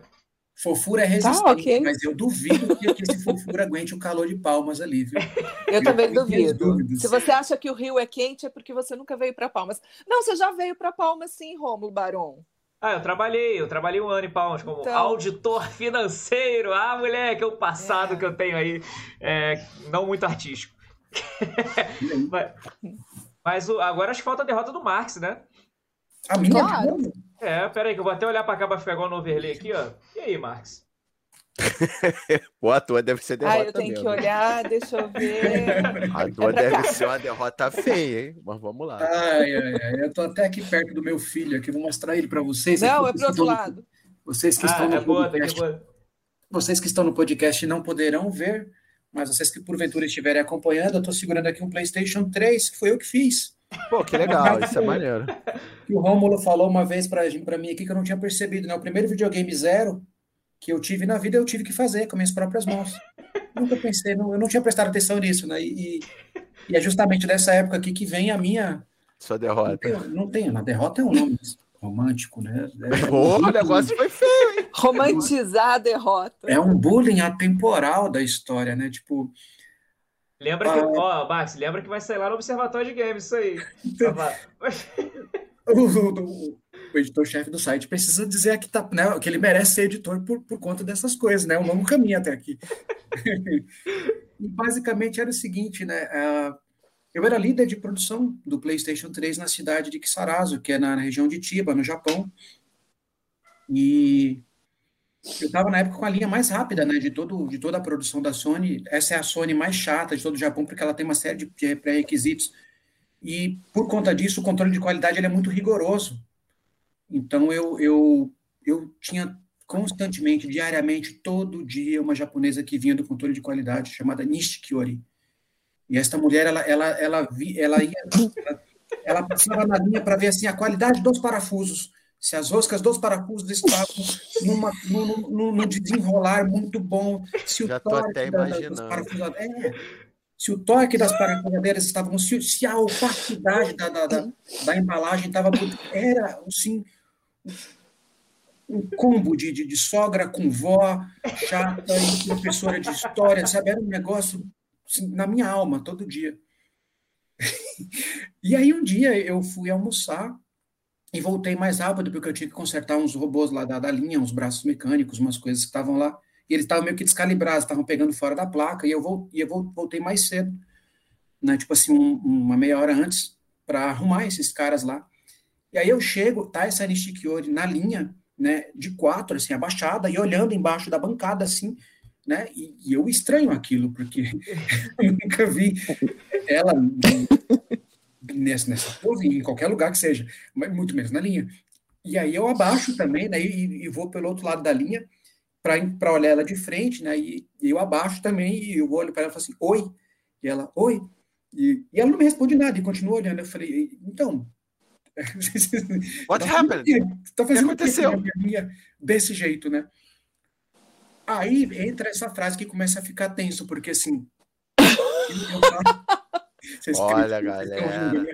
É, assim, eu falo japonês desde muito tempo, né? Só que assim, chega, né, você que, que fala uma outra língua, sabe que quando você atinge um certo nível de fluência, algumas palavras, por conta de repertório, você não tem. Eu falo, por exemplo, eu, eu tenho gosto de estudar japonês desde os 12 anos, mas tem coisas que só no Japão você vai se encarar. Sim, é o local, é o local. É. Eu, tô aprendendo muita coisa em inglês que eu não sabia. Ah, então, por exemplo, saber. você fala inglês, mas assim, você nunca precisou falar saca-rolha. Aí chega lá, tem um shampoo e fala, bom, agora precisa aprender a falar saca-rolha. Né? E, e, aí vem a situação. Então, quando você tem esse, essa, essa, esse nível assim do, de domínio do idioma, muita coisa você define. Quando tem uma palavra que você não entende, você acaba pelo contexto entendendo, né? E, e aí vem o drama, porque assim, por exemplo, às vezes você vai falar assim, I need for a pillow. Eu, se você não entende o que é pillow e você está olhando para uma cama, falou, peraí, sei lá, deve ser o travesseiro. Então você é, deduz ele pelo contexto. Eu não tinha como saber, porque na minha cabeça ela falou assim, pinto osagashitei mas. Osagashitei mas é eu estou procurando. Pinto, o. Aí eu olhei assim, essa mulher tá de quatro aqui embaixo, procurando um pinto. Aí eu falei assim, vamos procurar. Eu não sabia o que era. Mas eu não ia passar essa vergonha. Imagina se o líder da linha não sabe o que é um pintor. Vamos procurar. E aí, estou procurando, e a bancada vazia, não tinha nada. Eu comecei a olhar e fiquei assim, começou a chegar o pessoal da linha, né? Aí eles, o que, que vocês estão fazendo? Eu falei, nada. Ficaria perto do que, do que vocês estão fazendo. E nada, né? Aí eu, ela procurou, falou, que horas são? Eu falei, já vai voltar a linha. Aí ela falou assim, Marcos, eu não estou achando o pinto. Tudo em japonês, e, e, o pinto ele ficava. Eu não conseguia entender o conteúdo, porque eu não tinha o que fazer. E aí eu falei assim, Marcos, eu não estou achando. Vai na, na, na, no laboratório do, do, do Nishimura-san, Nishimura Nakamura, Nishimura, Nishimura-san, e pede um pinto emprestado. Eu falei, ok. Tá, ele chamou de o cara mais ignorante de toda a linha, com japoneses, com brasileiros, com tailandeses, chineses, todo mundo. Ele era um cara extremamente estressado, porque ele era um engenheiro que ficava encarregado de corrigir as placas que faziam, davam errado na linha, problemas de, de hardware, enfim, era um cara muito estressado.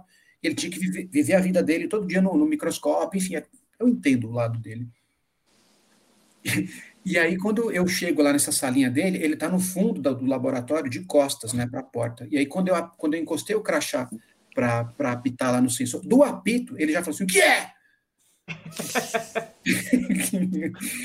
Aí eu falo, o Nishimura-san, eu sou o Cruz, eu tô lá na linha 6 e a Nishikiori-san tá procurando um pinto e ela não tá achando. E aí ele vira de uma vez e fala assim, essa dentuça do caralho, pô, é todo dia ela perde, por que ela não arruma um pinto só pra ela? Cara, aí, não, eu caí, eu caí no chão e rolar de rir, cara. Eu não conseguia destraduzir a palavra, sabe? E aquilo foi me dando um nervoso. E eu peguei e falei assim: quem é você, garota? Eu falei: sou da linha 6. Ele. Tá, tá. E aí o que, que ele faz? Ele vira de frente para mim e ele tá com aqueles óculos de, de, de, de ver peças, assim, tipo aquelas coisas que você usa para ver coisas mais de perto. Sei, assim, você com lente aumenta, eu sei como é. é. Ele estava segurando uma plaquinha, né, com uma, uma, uma, uma pranchinha. Ele vira para mim e ele tem uma espécie de uma pochete. Ele vira para mim, né, e fala assim: pega aqui. Aí eu. que ele com uma pochete, parecia um bate-cinto, né? Ele andava com uma série de coisas assim, e ele tava com esse monte de coisas. E ele pega e vira e fala assim: pega aqui. Aí eu falei assim: como pega aqui? Aí, tipo, Aí ele, antes ele ainda falou, antes ele ainda pegou e ele falou da, da dentuça, aí ele pegou e falou assim, pega aqui. E eu, imaginei, eu tô lá na linha com a mulher de quatro, perguntando um pinto, o cara vira para mim e fala, pega aqui, fala que a dentuça. Eu comecei a entrar em pânico e eu não queria perguntar, que orgulho bobo. E aí eu, eu olho assim e falei, agora lascou. Porque assim, ele fala, pega aqui, eu não sei o que é. Ele tá com a pochete com mil coisas. Eu já tô com uma, com uma, com uma, uma preconceituosa. Pega aqui, Cruz. Ah, pega aqui, cruz, cruz, credo, né? E aí eu não sabia mais o que fazer. Aí ele pegou e falou assim: Você quer o quê? Eu falei: Como quero o quê? Você quer o pequeno, o médio ou o grande? Eu falei: Ah, meu senhor, aí eu não sei. aí ele pega, aí eu peguei e falei assim: Me dá o grande, que eu chego lá e mando para aquela mulher que está na linha lá, né? E ele disse: Então, então pega aqui. E eu, ele estava no fundo, né? E aí eu fui meio que andando sem saber o que fazia. Passa o Miguel atrás, assim, dá um opa você é brasileiro, não queira saber o que é um OPA quando você está numa situação de perigo, porque assim é, é, é, é Deus mandando um, um helper para você. Aí eu escutei, opa, eu falei, opa, eu virei para o lado, era o Miguel. Miguel era um técnico geral lá. Eu falei, Miguel, pelo amor de Deus, me ajuda. A, a Nishikori está desde o horário do almoço lá, de quatro, na linha, procurando um pinto. Ela, ela vem aqui, manda falar com esse japonês ignorante. Ele pega, fala que tem um pequeno, um médio, um grande, e fala que ele está mandando eu escolher um e virando e apontando para cá. O que é que eu faço? Miguel, assim, muito calmo, ele falou assim: eu pego. Né? Eu falei, então pega. Aí ele foi, né? E o que, que era? Ele puxou uma lâminazinha, uma, uma, uma, uma lâminazinha de vidro cheia de adesivinhos. E lá tinha uma, uma espécie de umas lentes, aquela lente do canhão, né, que você está vendo o canhão, o leitor do, do, do laser, né? Do laser, aquela peça em inglês chama pint. E os japoneses eles não conseguem matar o som mudo, então eles sempre acrescentam uma vogal. E pint virou pinto, numa boa, sem problema nenhum. E, e como era uma casquinha muito fininha, como caiu, parecia uma lente de contato no chão. Você não ia achar. O, o chão Nunca. era branco, assim, na parte de baixo, e não tinha como achar. Aí eu falei, não estou acreditando nisso. e aí peguei o grande. Né? Aí cheguei na linha lá, a linha parada, já negativa, né? Entreguei para essa gente, toma aqui o teu pinto. Ela esbarrou e derrubou. E foi ela que derrubou. E ela não achou mais. Né? Ah, né? ela derrubou e deu um migué, então, né? Ela derrubou Ela derrubou e não achou e saiu da contagem lá, porque isso tinha que, tipo assim, a cada. É uma fileirinha de 10, a cada número zero tinha que matar, né? E aí eu falei, toma o teu grande. Eu falei, mas era o médio. Ah, não. Vai pegar, ah. então.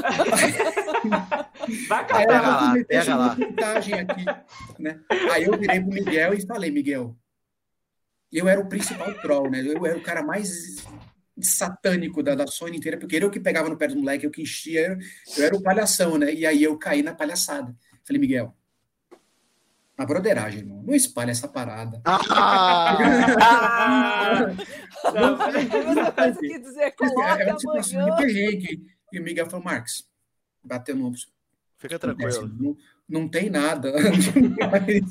Cinco minutos nada. depois, a, a fábrica inteira já sabia do pinto. Cinco não, no dia seguinte, né, no dia seguinte, a gente, quando a gente tinha assim, os, o pessoal da linha e os líderes, eles entravam por uma, por uma, por uma, por uma portinha diferente lá, né, no, uma, uma cancela diferente que você tinha que apontar o crachá, e no crachá aparecia num telão, assim, tipo uma TV, né? Tipo assim, de 50 polegadas na parte de cima. Já tá imaginando o que o nego fez. E, e a tua função, né? Este animal cruel, injusto.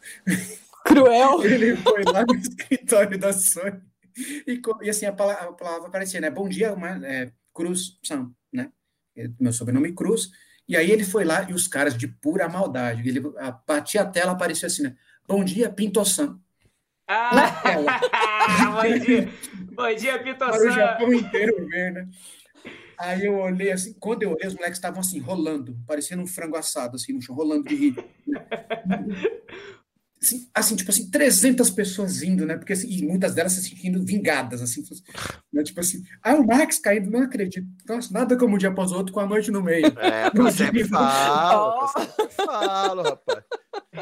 Mas a tá vendo? uma história épica. Hoje você pergunta pro pessoal, hoje eu aprendi o que é pint, né? Espero não passar por outras situações de rimo muito cruéis, mas assim, foi uma derrota, porque assim, nossa, eu me sentia muito privilegiado ali, né? Uma, uma tá vendo? E aí, eu falei assim, já a vida bem, ensina. agora já passou a ladeira, né? Olha manda a volta, manda a volta, manda a volta. A vida, a vida da gente gamer tem dessas coisas, né? A gente fala assim, ah, já passou o pior.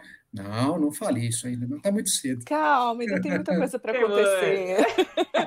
Bom, e agora? Enfim, mas é, é isso, né? A, a, vida da gente que vai para o exterior assim, com, com, imprevistos, com o idioma acontecem muitas coisas. O Antônio mesmo que está tá lidando aí com. Olha, é, não, muita coisa também assim. Tem é... algumas expressões que a gente não conhece, só para não prolongar, porque eu sei. Eu também sou time cop lá no podcast. Né? o, eu sei que a vida de time cop é horrível. Eu sei como é que é. O pessoal não, é. Gosta, não gosta de você nem de não. mim. Mas o. Odeiam. Que, eu me odeio. Pô, o cara, o papo tá tão bom, o cara vai cortar, cara. Caramba. Mas eu sei o que é isso. Eu já passei por umas, uns perrengues agora, há pouco tempo mesmo, por causa de algumas palavras que não ficavam legais em inglês. Não podia, ai, cara, isso aqui não vai pegar muito bem, não. Corta isso aí que vai dar problema. Que eu não sabia que era uma coisa que de repente era, podia ser utilizada.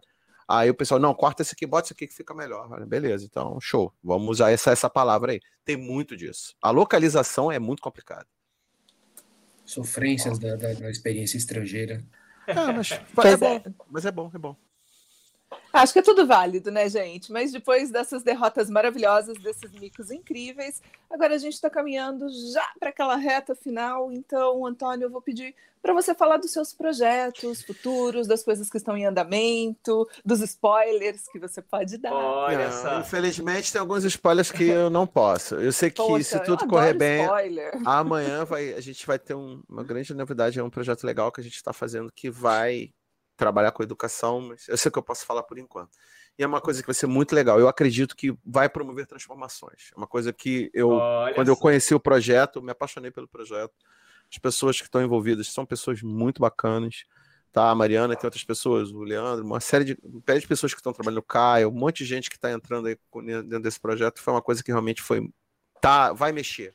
E eu tive curiosidade, e foi bom que eu encontrei nesse projeto um ex-aluno meu também do Nave, é, que também está à frente disso. E eu achei bacana encontrar ele anos depois numa, numa parada que é muito bacana e que ele está já com a preocupação desde novo do give back, entendeu? Então ele está na frente disso, eu achei muito bacana isso. Então é, é, é, é uma coisa. Tô com dois. Eu estou trabalhando com dois projetos com esse, com esse meu amigo da Inglaterra. A gente vai lançar um final do mês, é um módulo para vocês falam tanto de RPG, depois eu quero conhecer mais sobre isso. Opa! Que é para sistemas antigos de RPG que está tendo uma renascença disso agora. A gente é módulo físico, não é jogo eletrônico, né? E a gente está trabalhando num projeto muito maior. Esse ainda não posso dar spoiler porque a gente está fechando algumas coisas, né? Que vai sair final do ano lá fora. Os dois vão sair lá fora. Deve vir para o Brasil ano que vem, né?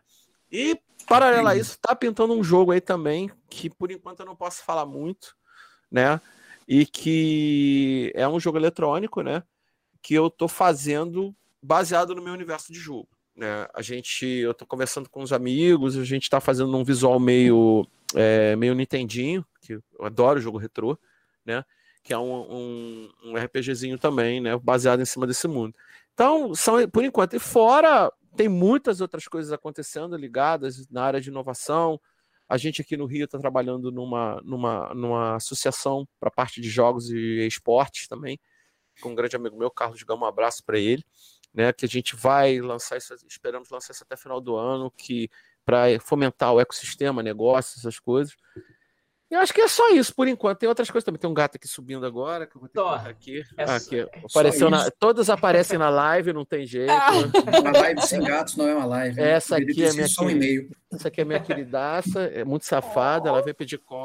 Aquela que, que delícia! Ela tem o cestinho dela aqui do lado que ela fica, né? Mas, enfim, é isso. Por enquanto é isso. Tem muita coisa, mas o foco, eu tô com a minha cabeça muito focada nesse projeto na área de educação, que isso, para mim, vai ser um negócio muito bacana. Então tá muito na alma isso. Para mim tá sendo um momento muito bacana isso.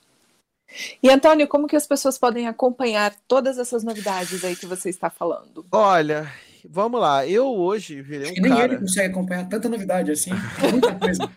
eu tenho feito muita coisa hoje, mais profissionalmente, eu virei minha chave. Isso aí, eu, eu tô muito no LinkedIn hoje. Claro, tem as redes sociais, que tem o site dos do meus jogos, mas eu estou focando muito no meu trabalho no LinkedIn hoje, até por questões profissionais. Né? É, uhum. Eu tenho que dar uma, uma melhorada no meu Instagram, porque o, o qual é o público que hoje eu tenho focado muito? É mais o.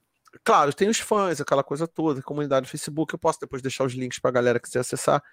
Mas eu tenho muito focado no LinkedIn por questões mais de negócios mesmo, sabe? A gente está tentando é, profissionalizar ao máximo todo o trabalho que a gente está fazendo.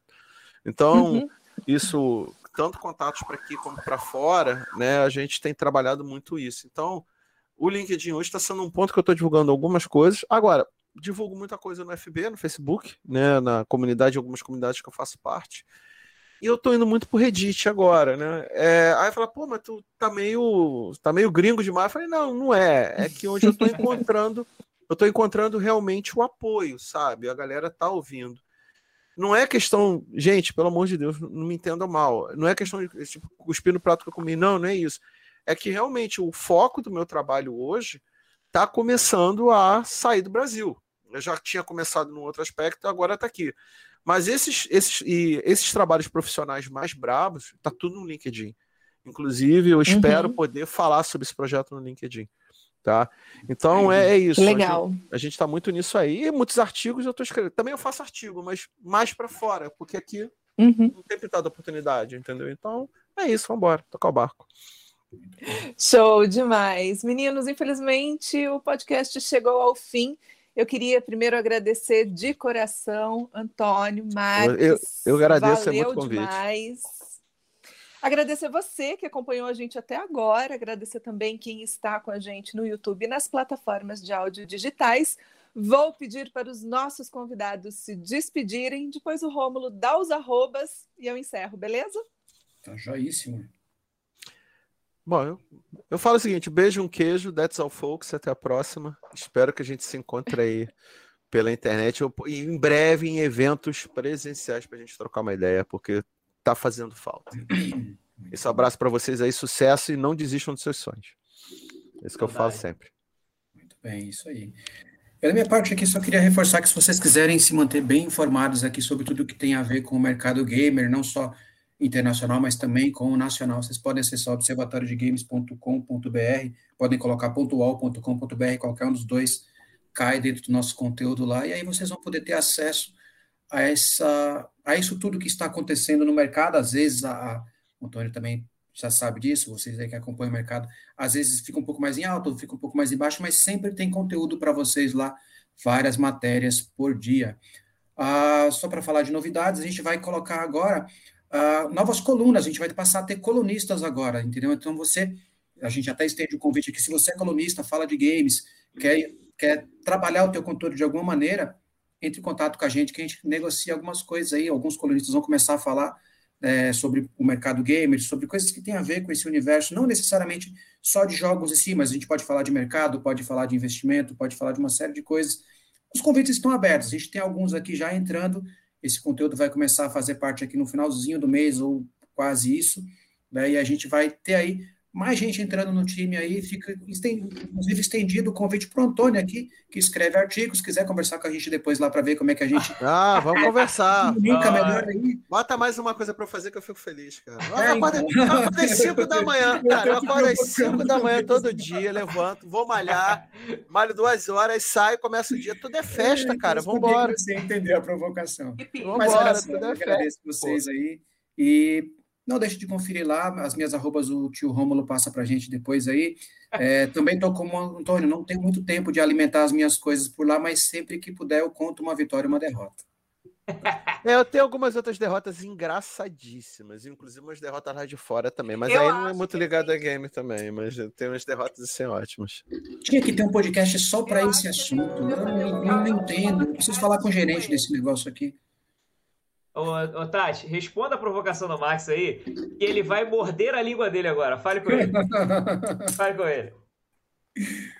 Ah, não, eu, eu não ouvi direito o que ele falou. Eu falei que eu acho que a gente devia fazer um causos à la carte com eles dois. Olha aí, que massa. Pô, tem, tem, muita história para contar. Cara, tem umas histórias de desenvolvimento que são engraçadas. Tem umas assim é. do tipo você encontrar, abrir, abrir assim um estúdio e encontrar o cara dormindo, né? Ao lado de quatro anões carbonizados, né? Tipo uma coisa. Mas não, eu, deixa pra lá. Vamos embora. Boa noite, bom dia, boa tarde. Deixa quieto. Isso aí tem. Se eu falar, a pessoa vai se lembrar, se ela ouvir isso, ela, caralho, ele vai contar a história, não faça isso. Não, marca, Tati, marca, marca que marca que rola. Pode marcar. É umas histórias bizarras. Ai, se você estiver aí, já põe no radar, hein? Já põe no radar. Respondendo a, pro... Respondendo a provocação do Max, o, o Caos à la carte é este produto do Literatura Milanesa que é para contar as zoeiras, aonde a gente rola a escada Ih, Starbucks, nossa. é isso. Nossa, é, tem muita É porque o, o, o, Antônio Marcelo veio a primeira vez aqui hoje, então nessa primeira a gente gosta de ter um case dele, né? Contando um pouco da trajetória, um pouquinho de quem é. Então a gente já faz isso aqui, porque a gente quer ter uma, coisa Antônio mais Marcelo. Formal, uma coisa é. mais formal. Ah, nem Você tanto também, conhece... vai. Nem Você tanto. não conhece o meu lado zoeiro de trabalho aí, cara. Eu, eu, eu era, eu, decada, com certeza. Nem... Eu era responsável no Nave dar os apelidos pros alunos. O nego já me chamava, oh, Toninho, Toninho, vem cá, vem cá. Olha esse cara, esse cara. Pô, tem apelidos que até hoje estão, entendeu? Vocês terem ideia, vou, ah, eu vou falar um apelido rapidinho para fechar. Sabe como é que o, o Med era conhecido no, no Nave? O Med vai me matar agora. Smiggle. Como? Smiggle. Smiggle? Smiggle. Pô, Luiz Mendes, eita, Lili. Ele vai... Ele vai ficar assim, pô, ele... Ó, oh, rapaz, eu tenho, eu tenho as histórias aí. Bom, deixa para lá, deixa eu ficar quieto. Preciosos, né? Pô. Olha o Luiz mas eu, aí. É. Mas eu fico feliz em ver fazendo o sucesso que ele tá fazendo. Pô, isso dá uma gratidão enorme pra gente. Você não sabe, quando eu vi o programa dele, eu falei, caramba, ganhei meu dia. Ver ele fazendo o que ele tá fazendo. Ele tá de parabéns, cara. Ele é um cara que. Muito sucesso para ele, muita coisa boa para ele, cara. Parabéns mesmo. E tu não sabe como a gente fica feliz em ver vocês assim despontando. Pra não gente é o que vale. Que você causou, não compense o bullying que você Não, não, não, não. Coração, coração, coração. Mas, Mas agora... era Smiggle, era Smiggle, era Smiggle. Como, como, professor, foi professor, então deve estar orgulhoso de ver a trajetória do Luiz Med mesmo, que o irmão está voando aí, então o professor ah, deve dar aquela batida mais forte no coração. Olha meu aluno ali, onde é que ele tá. Pô, olha onde o Smiggle foi parar, cara. Não foi nem pra Moria, não foi nem, nem pra Mordor, cara. Olha onde ele foi parar. Bom, cabe a mim aqui agora, para encerrar, falar os arrobas para você que está curtindo e agradecer você, Cultureses, que está curtindo aqui. O Cultura Milanesa é isso, gente. É a cultura BR. Então, o que, que a gente tem que trazer aqui? Esses chefes culturais incríveis, cara, que fazem pratos culturais BR aqui da melhor qualidade. E aí, ó, fique orgulhoso. Olha só esses caras aqui. Olha o Antônio Marcelo, cara. Olha o legado. Olha o legado. Olha o Max Walker aqui, cara. Então, ó, vamos aos arrobas. Arroba Cultura Milanesa para você se conectar a essa comunidade das Belas. Então, cola com a gente, vamos fazer esse clube, essa comunidade crescer. Canal Literata, com dois L's de canal e de literata. Arroba Infinity, com dois F's e dois T's. Se chamar com F só, ele nem, ele nem te atende. Arroba Rômulo Baron. E agora uma pausa para alterar aqui o nome do Max Walker no overlay. Ele nem sabe o que, que eu vou botar. Arroba Tati Kleves. Arroba Marx RX, underline Walker. E, é claro, o LinkedIn Antônio Marcelo, porque aí você vai ver o que, que é uma produção aqui, cara, de business. Vamos lá, vamos colar lá. Então, gente, muito obrigado a todos aí. Um grande, Valeu, galera. Obrigadão. Beijo. Valeu, galera. É isso, pessoal. Até semana que vem. Beijão.